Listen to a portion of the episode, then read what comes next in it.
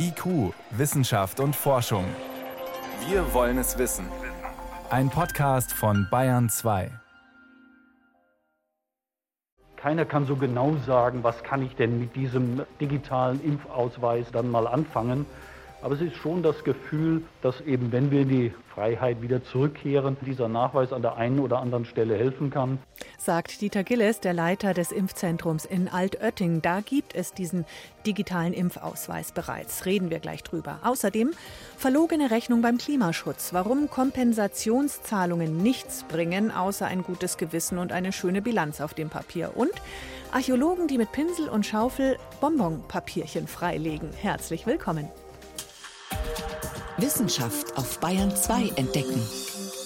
Heute mit Birgit Magira.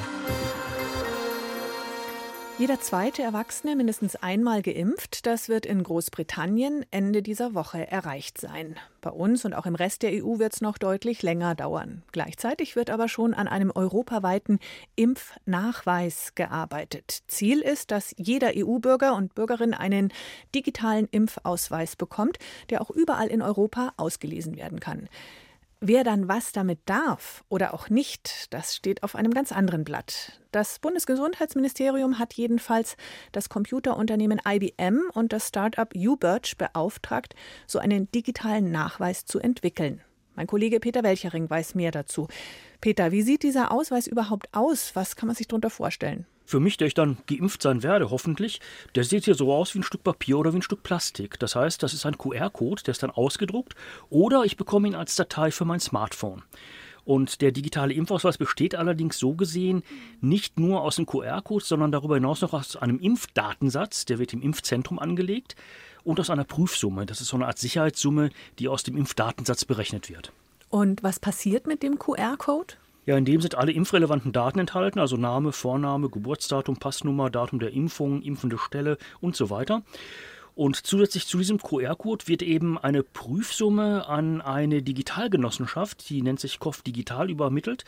Und an dieser Genossenschaft ist auch übrigens die Bundesdruckerei beteiligt. Und da wird die Prüfsumme in einer Blockchain hinterlegt und bei Zugangskontrollen kann die von da abgerufen werden. Zum Beispiel am Flughafen. Wie läuft das dann dort ab mit der Überprüfung? Da prüft etwa die Software beim Einchecken, ob die Prüfsummen aus der Blockchain und die aus dem QR-Code, die dann berechnet werden, den ich vorzeige, ob die übereinstimmen. Und wenn die übereinstimmen, dann ist die Impfung bestätigt, dann darf ich fliegen. Wann wird es soweit sein? Wann ist dieser digitale Impfausweis fertig? Also eigentlich soll der in acht Wochen verfügbar sein. Bisher wird er übrigens schon in zwei Landkreisen eingesetzt, im Landkreis Altötting und in Baden-Württemberg im Zollern-Albkreis. Allerdings muss man sehen, in die Impfzentren und auch in die Arztpraxen, da muss noch eine Software geliefert werden, die ja den eigentlichen Impfnachweis als QR-Code, das sind dann diese Würfelcodes, erstellt. Und bis diese Software in allen Praxen und Zentren angekommen ist und installiert ist, da dürften schon noch ein paar Wochen vergehen. Ja, und dann noch mehr oder weniger europaweit. Also funktioniert es dann auch im Restaurant oder im Museum in Griechenland? Aus technischer Sicht gesehen im Prinzip ja, aber das setzt eine europäische Regelung voraus und die haben wir noch nicht. Vor Ort muss eben die Software da sein, um aus dem QR-Code die Prüfsumme berechnen zu können. Und dann braucht es eine Internetverbindung, damit diese Prüfsumme verglichen wird, weil die Prüfsumme ist ja in der Blockchain hinterlegt. Klingt nach einem größeren Aufwand. Wir haben ja auch noch den guten gelben alten Impfpass aus Papier. Wird es der nicht auch tun? In vielen Fällen ja, allerdings gibt es den Einwand, das gelbe Impfheftchen könnte leicht gefälscht werden und deshalb brauche man eben diesen digitalen Impfausweis. Weil der komplett fälschungssicher ist. Ja, so wird da manchmal behauptet, das ist er aber nicht. Es gibt eigentlich gleich mehrere Angriffsstellen. Eine Angriffsmöglichkeit bietet etwa der QR-Code auf dem Smartphone oder ausgedruckt. Der kann nämlich gefälscht werden. Der kann nachträglich sogar so manipuliert werden, dass der aus dem QR-Code errechnete Prüfcode, also die Prüfsumme, mit der in der Blockchain hinterlegten übereinstimmt, aber auf eine ganz andere Identität, also auf einen anderen Menschennamen ausgestellt ist. Das ist auch schon passiert und das ist tatsächlich nachvollzogen worden. Und es gibt eine zweite Angriffsmöglichkeit, das Generieren nämlich von QR-Code und Prüfsumme im Impfzentrum. Da kann die Software manipuliert werden, sodass die dann manipulierte QR-Codes erstellt, falsche Prüfsummen an die Blockchain übermittelt. Und das geht sogar per digitalem Angriff aus der Ferne übers Netz. Also unabhängig davon, ob es überhaupt Vorteile für Geimpfte geben kann und ob wir überhaupt schnell genug alle geimpft werden, das alles klingt jetzt noch nicht nach einer perfekten Lösung. Nee, das klingt nach einer Lösung, die zusätzliche 2,7 Millionen Euro kostet und die im besten Fall überflüssig ist. Im schlechteren Fall macht sie einfach weitere und mehr Arbeit in den Impfzentren und in den Praxen. Der digitale Impfausweis soll kommen. Einschätzungen und Bewertungen waren das von meinem Kollegen Peter Welchering. Vielen Dank. Gerne.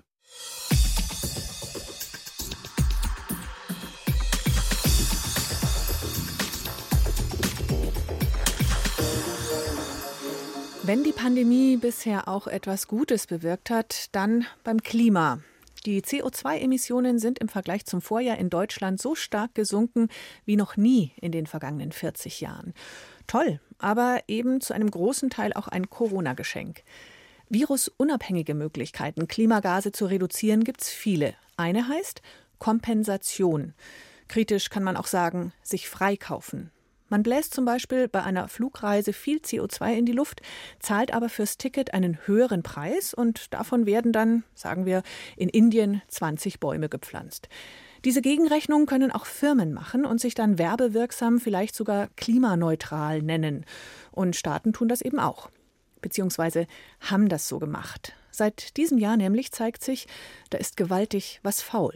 Florian Pfalz-Eder über doppelte CO2-Rechnungen und warum Klimaschutz auch sexy sein muss. Für das Klima ist es egal, wo ein Treibhausgas, CO2, Methan und so weiter herkommt. Verteilt sich ja in der Luft und damit in der Atmosphäre. Die Idee der CO2-Kompensation sagt, dann ist es auch egal, wo genau ich Treibhausgase einspare. Und dann kann ich ja dort anfangen, wo das besonders einfach geht, heißt günstig, in den sogenannten Entwicklungsländern und dort Klimaschutzprojekte mit Geld unterstützen. Die Einsparung kann ich mir gut schreiben auf meine eigene Klimabilanz, kompensieren eben. Eine einfache Rechnung, die aber auch tatsächlich aufgehen muss, erklärt Lambert Schneider, Forschungskoordinator für internationale Klimapolitik am Öko-Institut. Das heißt, dass nur der Käufer sich diese Emissionsminderungen anrechnen kann und nicht auch zum Beispiel das Gastland, Indien zum Beispiel, die Minderung auf das eigene Klimaziel anrechnen kann. Denn dann besteht die Gefahr, wenn die Minderung zweimal angerechnet wird, dass am Ende auch nicht mehr Klimaschutz dabei rauskommt. Zweimal CO2 auf dem Papier gespart und nur einmal in echt. Die Rechnung stimmt nicht. Das ist ein Problem, und zwar ein brandaktuelles auf der obersten Ebene der Weltpolitik, den Vereinten Nationen. Die haben nämlich das System mit der Kompensation ausgehandelt und aufgebaut, damals in Kyoto. Die Industrieländer hatten Klimaziele, mussten ihre Emissionen runterschrauben, die Entwicklungsländer dagegen nicht. Sie konnten aber ebenfalls mitmachen und ihre Klimaprojekte verkaufen. Das System, verankert im Kyoto-Protokoll, ist aber zum Jahresende ausgelaufen. Jetzt gelten die Regeln des Pariser Klimaabkommens. Und damit ein ganz neues System, sagt Juliette de Grandpré, Referentin für Klimaschutz bei WWF Deutschland. Mit Paris gibt es eine neue Definition von CO2-Neutralität. Und die CO2-Neutralität in Paris ist auf Null zu kommen. Es ist nicht, ich habe 100, ich kaufe mir 100 irgendwo und ich komme auf Null, sondern die Definition von Paris ist, gesamt auf Null zu kommen. Jetzt sind alle Länder in der Pflicht. Jeder Staat muss seine Emissionen runterschrauben. Nur damit sind Emissionsminderungen auf einmal ein begehrtes Gut und sie landen automatisch in der Klimabilanz des jeweiligen Landes. Ist ein Klimaschutzprojekt gleichzeitig Kompensationsprojekt, würden die eingesparten Treibhausgase also doppelt gezählt. Das darf nicht sein, und das haben die Staaten damals in Paris eigentlich auch verboten. Nur wie sie das machen wollen, haben sie vertagt und bis heute nicht gelöst. Dasselbe gilt für den freiwilligen Kompensationsmarkt, sagt Henriette Lachenit. Sie ist Vorstandsvorsitzende bei Prima Klima, einem der größten Kompensationsanbieter auf dem deutschen Markt, wo zum Beispiel Firmen durch Kompensation ihre Klimabilanz verbessern wollen. Wenn Teilmengen eines Landes und Unternehmen sind ja immer Teile von Ländern, wenn die eben zu Zielen des Landes beitragen durch ihre Maßnahmen, dann stellt sich die Frage, ob sie sich das anrechnen dürfen oder nicht. Stand jetzt im Zweifelsfall in beiden Ländern. Die Rechnung geht nicht auf und das Label klimaneutral ist am Ende falsch, erklärt Juliette de Grandpré vom WWF. Sie berät gerade viele Unternehmen zu genau der Problematik. Das ist sehr schwer, da Unternehmen mitzunehmen, weil, obwohl die den Ansatz verstehen, sie sehr stark noch an diesen Marketing-Claim interessiert sind. Sie sagen, naja, ich mache ja ganz viel im Klimaschutz, ich setze mich Ziele, das ist für mich teuer, ich muss das schon kommunizieren. Und das stimmt, dass wir noch keine Antwort haben zu, was ist ein sexy Claim. Wir haben das noch nicht gefunden, aber diese Neutralitätsclaim ist einfach falsch und es ist auch nicht sinnvoll. Also braucht es eine Lösung für alle. Die komplette Rechnung in die Tonne treten. Lambert Schneider vom Öko-Institut. Ich persönlich fände es total gut, wenn man von diesem Kompensationsgedanken sich mehr entfernt. Denn Natürlich gibt es Zertifikate, wo wirklich eine Tonne CO2 hintersteckt, aber die Unsicherheiten sind einfach groß. Am Ende kommt es ja einfach darauf an, finanziere ich innovativen Klimaschutz, reduziere ich meine eigenen Emissionen, tue ich etwas. Also Spenden fürs Klima statt Bilanzen schön rechnen. Denn um die Pariser Klimaziele zu erreichen und die Erderwärmung irgendwie noch unter Kontrolle zu kriegen, fehlt noch sehr viel Geld. Bis zu 322 Milliarden Dollar pro Jahr. Ohne Klimaspenden von Firmen und Privatleuten wird es nicht klappen mit den Pariser Klimazielen, sagen auch die Vereinten Nationen. Die alles entscheidende Rechnung ist eben nicht, wer wo wie viel spart, sondern dass alle sparen und am Ende die alles entscheidende Zahl rauskommt die Erderwärmung auf unter 1,5 Grad begrenzen und die schlimmsten Folgen des Klimawandels irgendwie noch aufzuhalten. Florian Pfalz-Eder über die doppelte Buchführung bei der Klimakompensation. Hier ist Bayern 2 um gleich 17 nach 6. Bayern 2. Wissenschaft schnell erzählt. Das macht heute Helmut Nordwig und wir bleiben noch beim Klimawandel. Ja, die letzten Jahre, die waren nämlich außergewöhnlich trocken. Die Ruderinnen und andere Freizeitsportler, die werden sich freuen, aber Waldbesitzer und Landwirte, die stöhnen. Und jetzt zeigen neue Analysen, es ist sogar die extremste Trockenperiode seit 2000 Jahren. Wie kann man sowas rausfinden? Da haben Wissenschaftler Baumringe von Eichen aus Mitteleuropa aus diesem gesamten Zeitraum der letzten 2000 Jahre eben mit einer speziellen Methode angeschaut. Und das Ergebnis war, war, es ist über diesen ganzen Zeitraum immer trockener geworden und zusätzlich hat es mehrere Dürreperioden gegeben, zum Beispiel eine um das Jahr 590 rum. Aber noch nie war eine Dürreperiode so extrem und so lang wie seit 2015. In Deutschland in Mitteleuropa. Mhm. Und ein Grund ist zum Beispiel, dass der Klimawandel zum Beispiel die Höhenwinde abschwächt, den sogenannten Jetstream. Und der sorgt eben gerade bei uns in Mitteleuropa für den Wetterwechsel. Das heißt also, wenn es einmal schön ist und trocken, dann bleibt es eben viel länger so als früher. Auch den Meeren setzt der Klimawandel zu. Das naja, zeigt das, jetzt das Wasser äh, wird wärmer, oder? Genau, das zeigt jetzt eine neue Studie. Die Fischbestände nehmen ab und ein weiterer Grund ist, dass zu wenige Schutzgebiete ausgewiesen werden. Gut ein Viertel der Meeresfläche sollten geschützt werden. Zurzeit sind es erst sieben Prozent. Und dadurch würde sich dann nicht nur die Zahl der Fische erhöhen, sondern auch die Artenvielfalt im Meer, die würde profitieren und nicht nur in Schutzgebieten. Außerdem plädieren die Forschenden dafür, dass die Fischerei mit Grundschleppnetzen eingeschränkt wird. Und da sind wir dann wieder beim Klimawandel, denn wenn der Meeresboden durch die Netze aufgewühlt wird, dann setzt das Kohlendioxid frei. Hm. Jetzt kommen wir zu einem winzigen Ball, der für ganz schön Aufregung sorgt. Aus was für einem Material? Der besteht aus menschlichen Zellen und erinnert an einen Embryo, auch wenn sich jetzt dieser Ball nicht zu einem Menschen entwickeln kann. Solche Gebilde haben Forschende aus den USA und aus Australien im Labor hergestellt, ganz ohne Befruchtung. Sie haben Stammzellen genommen oder Hautzellen, die sie umprogrammiert haben, und die sind dann eben in Plastikschalen in dem Labor zu diesen Bällen herangewachsen. Wozu macht man sowas? Ja, die Forscher wollen zum Beispiel herausfinden, warum immer wieder Embryonen von der Gebärmutter abgestoßen werden. Und das geht eben mit diesen Bällen viel leichter als mit echten Embryonen, mhm. denn aus diesem Stadium gibt es die so gut wie nicht. Also Ganz ehrlich, so ein bisschen nach Dr. Frankenstein klingt's schon. Das habe ich mir auch gedacht. Ethisch mhm. ist diese Forschung auf jeden Fall umstritten. Es ist ja gut möglich, dass diese Technik in ein paar Jahren so weit ist, dass diese Zellbälle sich dann doch noch zu einem mhm. Menschen entwickeln könnten. Und deswegen ist es wichtig, dass es klare rechtliche Vorschriften gibt. Die fehlen nämlich bisher. Genau mit diesen ethischen Fragen zur Forschung an menschlichen Zellen beschäftigen wir uns hier in IQ ausführlich nochmal am Freitag. Und es geht weiter mit einem spektakulären Fund, den Forscher gestern in Israel vorgestellt haben. Ein geflochtener Korb, dessen Alter auf zehneinhalbtausend Jahre datiert wird, also aus der Jungsteinzeit. Vollständig erhalten, ein großer Vorratsbehälter mit Deckel, so groß, dass ein Säugling leicht Platz hätte. Ha, das ist doch der von Moses, oder? Ja, nicht ganz. Diese Geschichte, die ist viel jünger. Moses hm. hat später gelebt, wenn überhaupt. Der Korb, der konnte im trockenen Klima der Wüste von Judäa überdauern. Und das Besondere ist, er ist eben nicht nur der älteste Fund seiner Art, sondern außer Stein ist aus der Steinzeit überhaupt kaum irgendwas da. Deswegen wissen wir auch nur so wenig über die Lebensumstände damals. Vielen Dank, Helmut Nordwig, für die Kurzmeldungen aus der Wissenschaft.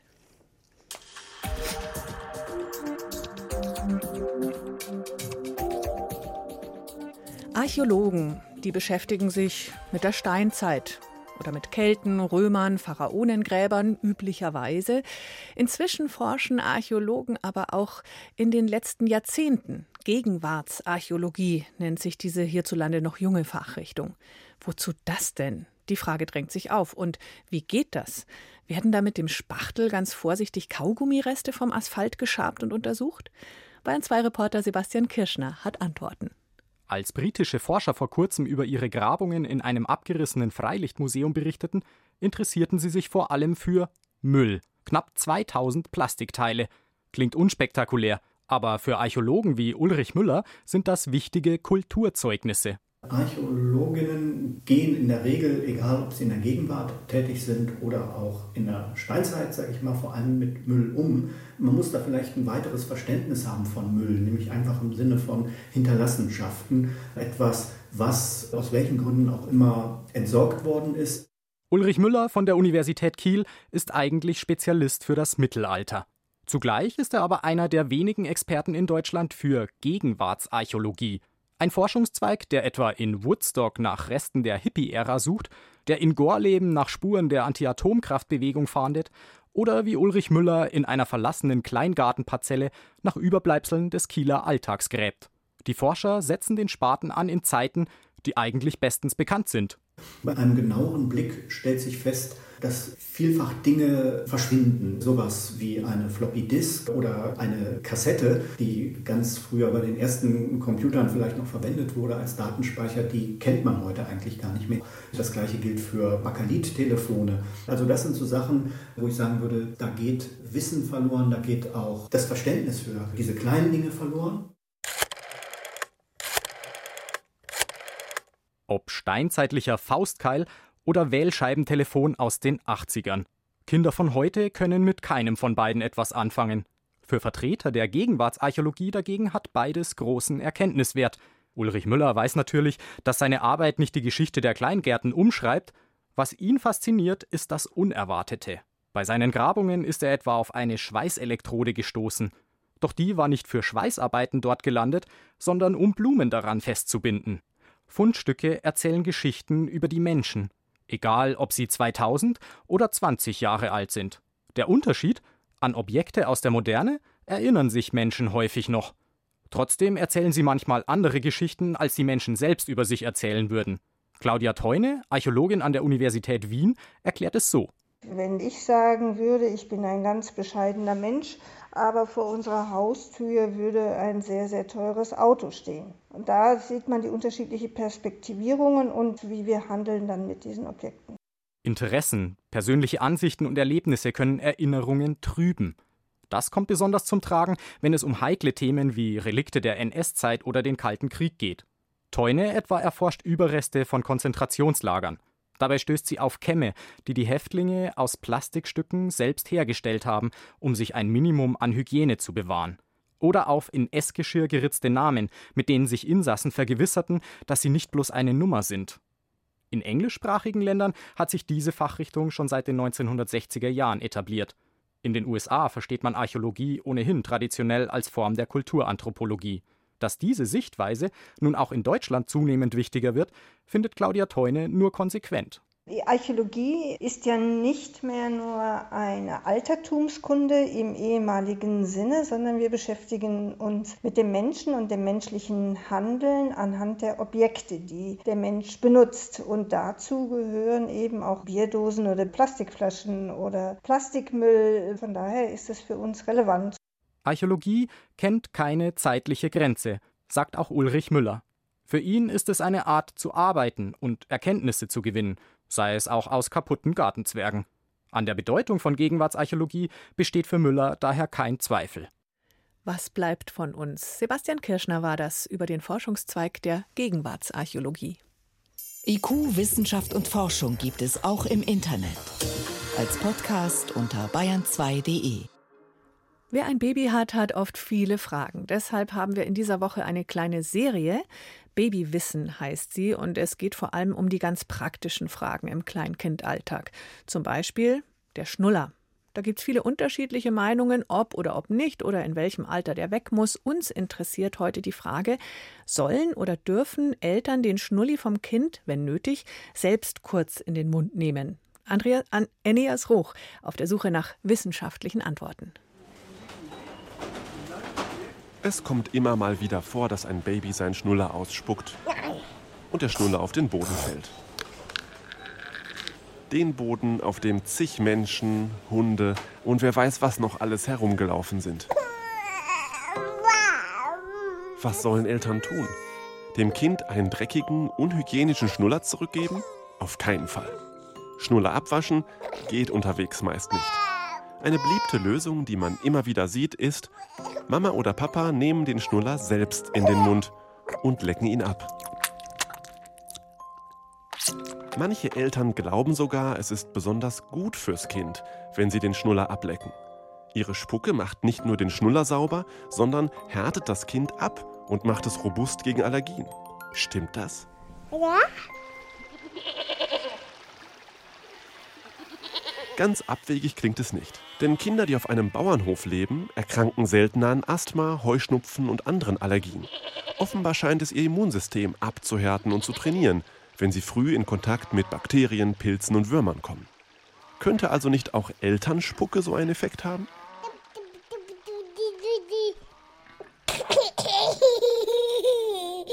Fragt man das die Wissenschaft, kriegt man nur wenig Antworten. Schnuller ablecken scheint kein beliebtes Forschungsthema zu sein. Immerhin, 2013 fanden Wissenschaftler heraus, dass Kinder, deren Eltern Schnuller ablecken, ein geringeres Risiko für Asthma und Ekzeme haben. Allerdings wurden nur wenige Kinder untersucht, die Studie ist also nicht aussagekräftig. 2018 haben Wissenschaftler festgestellt, bei Kindern mit von Eltern abgelutschtem Schnuller findet sich im Blut weniger von einem bestimmten Stoff, der für Allergien verantwortlich ist, weniger von Immunglobulin E. Aber erstens wurden auch hier nur wenige Kinder untersucht, zweitens kann man nicht sicher sagen, dass der gefundene Effekt wirklich am abgeleckten Schnuller liegt. Was man auch noch bedenken muss, so ein abgeleckter Schnuller buxiert auch Krankheitserreger in den Kindermund, die man da nicht so gerne haben will. Zum Beispiel Erkältungs- und Herpesviren. Oder auch Bakterien, die für Karies verantwortlich sind, wobei Wissenschaftler nicht einig darüber sind, ob sich Kinder durch die Spucke der Eltern wirklich mit Karies anstecken können. Es ist also kompliziert. Ist es gut für Kinder, wenn Eltern den Schnuller ablecken? Eine eindeutige Antwort gibt es nicht. Manche Ärzte raten deshalb vorsichtshalber, Eltern sollten den Schnuller nur dann ablecken, wenn sie ihn wirklich nicht anders reinigen können.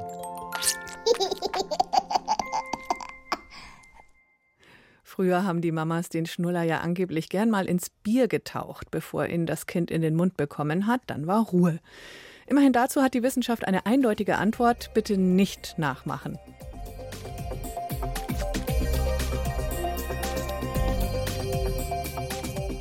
Damit sind wir am Ende von IQ Wissenschaft und Forschung. Am Mikrofon war Birgit Magira.